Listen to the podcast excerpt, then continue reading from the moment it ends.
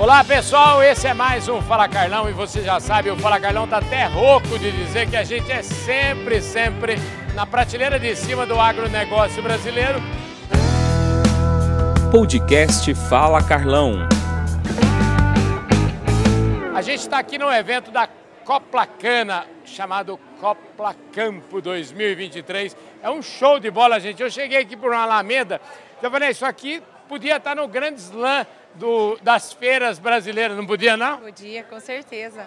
Olha só, aqui do meu lado agora está a Elisana Baldissera. Ela é uma fera, para combinar com esse Baldissera. Ela tem quatro filhos, o marido é agrônomo, ela é agrônoma, estudaram lá pertinho de Porangaba, ali na universidade que tem ali em Botucatu, que é pertinho de Porangaba.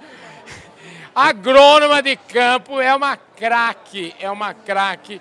E hoje ela, e ela foi fundadora do movimento que está aqui na camiseta dela, o De Olho no Material Escolar. E vocês que acompanham o nosso programa Fala Carlão, já viram eu falar aqui com a Andréia, já viram eu falar com a Letícia.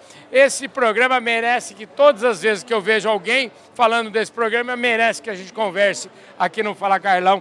Bom, Elisana, obrigado pela sua presença aqui, viu? Eu que agradeço a oportunidade, Carlão. Você viu que eu já começo falando um monte de groselha, um monte de besteira, mas eu sempre, eu sempre peço para os meus entrevistados, ó, corrige tudo, tudo, todas as besteiras que eu falei aí e se apresenta direito aqui. Quem é a Elisana Gija, é isso? É isso.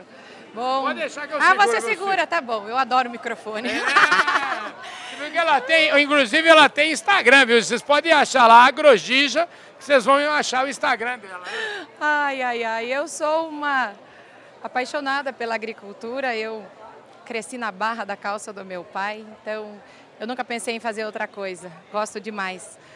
Me formei em agronomia e estou na roça já há mais de 20 anos. Mas você sabe que esse negócio, como você, eu sempre costumo dizer que quanto mais cedo a gente sabe para que, que a gente serve, a gente é mais feliz, não é não? Porque daí você não gera dúvida, né? Você já vai na A gente, certeza. a gente fica feliz mais tempo na vida, né?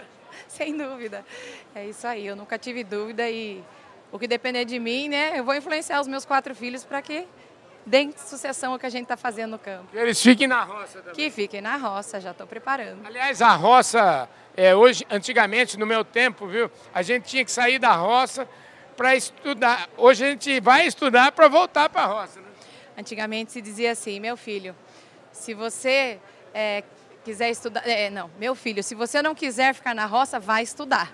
E hoje em dia é o contrário, meu filho, se você quiser ficar na roça, você vai se capacitar, porque o campo não admite mais pessoas despreparadas. Escuta, vem cá, vem cá pertinho aqui. Como é que chama o seu marido mesmo? Fernando, O Fernando também é agrônomo, hein? agrônomo, meu amigo de turma, cinco Ah. anos juntos. Ei, Fernando, um abraço para você, viu? Escuta, como é que é essa história aí? Você então decidiu ir lá estudar, estudou, ganhou prêmio. Como- Me conta um pouquinho do seu trabalho? Não, eu me formei em Botucatu, nós nos formamos, né? Fernando foi para Mato Grosso e eu ganhei uma bolsa e fui para o Japão fazer mestrado. Fiquei dois anos no Japão, voltei e voltei a trabalhar com a minha família, né? O meu pai já plantava cereais em Capão Bonito e eu sempre gostei muito do dia a dia na roça mesmo. Eu, aí eu, na safra 14 e 15, nós ganhamos o prêmio do SESB, de soja, de produtividade da região sudeste. Quanto saco, verdade? Eu, eu, tenho- eu- eu vou perguntar de novo, porque não sei se você tem coragem de repetir. Como é que é a história? Quantos sacos de soja? Na época foram 122,9 sacos. Gente do céu, 122,9 sacos de soja, isso não é para qualquer... Não, Olha, não, é- Carlão. deve ser recorde até hoje isso aí. Mas isso não é média. Eu queria muito que fosse média do meu talhão, né? É, da eu minha... sei, eu entendo. Mas enfim, é, a gente percebeu que é possível alcançar essas altas Isso é produtividades. para mostrar, isso é a Fórmula 1 do negócio, né? Para mostrar que é possível. né? É possível, é possível com perfil de solo, né? Com muitos manejos adequados, mas é, a gente, eu acho que assim, o que eu quero não é ter essas produtividades em talhões pequenos, mas o que eu quero é uniformizar a nossa produção para que a média da propriedade seja mais elevada. Aliás, falando em média da propriedade, qual que é a média então da propriedade lá hoje? Como é que, como é que, como é que é a média lá? Bom, a gente planta em Capão Bonito, a gente planta também em Tapetininga. É, a nossa média gira em torno de 80 sacos por hectare. O que é bastante coisa, né? É bastante, assim, é, se você pensar, professor meu dizia assim, você não pode fazer tratamentos iguais para os desiguais. Uhum. Então hoje a gente está tentando uniformizar esses talhões, né? Que a gente tem bastante área arrendada também, então a gente está tentando uniformizar esses outros talhões. Mas não é fácil, é uma luta. Ganhar um saco a cada ano é um trabalho duro. Olha, eu já vi que dá para ficar conversando sobre agricultura com você a, a, o dia todo aqui, mas eu queria falar um pouquinho sobre o de olho no material escolar, que eu acho que é. Eu vi sua camiseta aí e me chamou a atenção, falei, eu preciso falar com ela. Você foi fundadora dessa história, como é que isso começou? É, foram um, um grupo de pessoas, né? Isso aí a gente se uniu porque sentiu que precisava. Durante a pandemia, nós começamos a escutar o que, que os professores estavam ensinando nas aulas online. E quem tinha um pouquinho de discernimento e sabedoria sobre o agronegócio percebeu que não era bem a realidade. Então surgiu, né, no Brasil inteiro, a gente se uniu e, form formamos essa associação chamada De Olho no Material Escolar. O que, que a gente busca? A gente busca atualização desse material e principalmente que seja baseado em dados científicos. A gente não quer que uma charge de jornal, que é algo que uma pessoa pensa, vire verdade. Eu acho que tem que ter dado verídico, né? Tem que ser segundo a Embrapa, segundo o mapa, dados científicos para que tenha fonte. E que as pessoas que estão na cidade, eu costumo dizer que ninguém aprende a gostar do que não conhece. Essa frase eu gosto de repetir que ninguém aprende a gostar do que não conhece. Então como é que eles vão aprender a gostar se eles o que eles estão vendo é que nós estamos desmatando, que muitas vezes a gente tem trabalho escravo na fazenda. Existem os ilegais, existem. Mas isso não é o nosso Brasil de verdade. É, ilegal, eu sempre falo o seguinte, ilegal é casa de polícia, não é agricultor, né? Vamos falar de agricultor, né? Uma empresa a céu aberto, como é que eu vou querer acabar com os rios, danificar o meu solo, permitir que haja erosão, se eu dependo dele? Eu estou fazendo práticas conservacionistas, eu estou preservando, eu estou fazendo plantio direto, sequestrando carbono. Então, tudo isso a gente tem que mostrar.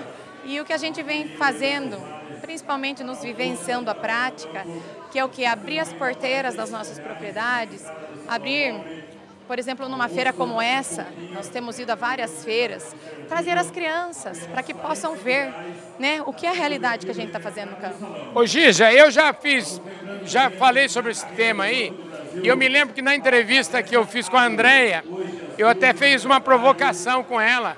Eu falei, Andréia, quer dizer o seguinte, que foi por conta da pandemia que os pais tinham terceirizado a educação dos filhos, tá certo? E aí, na pandemia, os pais foram obrigados a prestar atenção na educação dos filhos e aí descobriram a barbaridade que estava acontecendo. Essa é uma, é uma avaliação que eu fiz. E a pergunta que eu queria te falar, eu queria lembrar disso, pra, a pergunta que eu queria te falar é o seguinte: de lá para cá, do ponto de vista prático, porque eu falava assim, o que está impresso nas cartilhas era um negócio absurdo. Do ponto de vista prático, o que, que já mudou? Bom, a associação já tem dois anos, acho que, nossa, nós temos muitos ganhos. É, a gente já conseguiu fazer contato com as editoras, todas as editoras, e eles sabem do problema. Muitas já estão abertas, já estão trabalhando nessa atualização e nós estamos dando esse suporte com uma equipe capacitada para que mostre o que realmente é verdadeiro. Nós estamos trabalhando numa biblioteca virtual que vai ficar no site porque o professor, quando ele pega aquele material, ele acredita naquilo. Mas para que ele possa, ele vai falar sobre transgênico, sobre defensivo, na agroteca, que é a nossa biblioteca virtual, vai estar tá lá de forma fácil, com, com um acesso muito bom. Então, assim, a biblioteca virtual é algo que já está em andamento, que nós já vamos colocar no mercado. Ah, esse, essa ligação com as editoras e também, e também com a o material público, nós já entramos em contato com o MEC. Então, assim, muitos ganhos já aconteceram desde o início da nossa associação. Então, agora você já está podendo respirar mais aliviada. Seus quatro filhos já estão. Eles trazem. Acontece isso de, de vez em quando um dos seus filhos chegar em casa e falar: mãe, você precisa saber a barbaridade que a professora falou. Sim, muitas vezes, mas eu não me preocupo com os meus filhos, Carlão, porque eu levo eles para o sítio e eles sabem que o que o papai e a mamãe estão fazendo não tem nada de errado. Uhum. O que me preocupa são os amiguinhos dos filhos, que vão falar, nossa, chegou a tia Gija lá que está envenenando o nosso lanchinho. não é isso que eu quero, não. Muitas vezes, na minha, na sala dos meus, a professora começou contando a história da cana, que vocês sabiam que para colher cana, eles botam fogo, esteriliza o solo, muitos animais morrem, isso é ruim para o trabalhador rural, horas de trabalho naquele calor. Então, assim, são, são coisas que acabam trazendo e que nos deixam um pouco triste, porque não é a realidade. A gente tem que mostrar a realidade, mas o professor está passando aquilo que ele viu na apostila, ele não sabe disso. Maravilha, vamos. Eu, ó, eu tenho certeza que você vai longe com esse seu trabalho aí, que é, você vai ajudar muitas famílias a realmente conhecerem.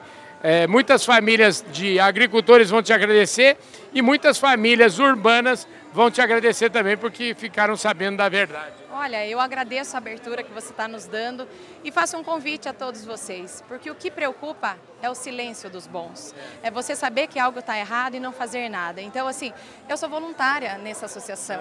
Eu deixei quatro filhos em casa para vir aqui hoje, porque eu sei que se a gente unir forças, a gente pode mudar. E é só através da educação. Eu não posso, a gente não pode permitir que isso aconteça. Um país onde o agronegócio é tão pujante, né, uma potência agrícola, um celeiro do mundo, permitir que seja mal visto, simplesmente como vocês são os desmatadores, como eles vêm. Não, a gente tem que unir forças e eu convido a todos vocês, produtores, empresas, cooperativas, que se juntem a nós, nos procurem, arroba de olho no material escolar. E vamos mudar a educação desse país. Maravilha, é isso aí. A Gi já falou aqui no Fala Carlão. Ela falou e disse. Obrigada. Valeu.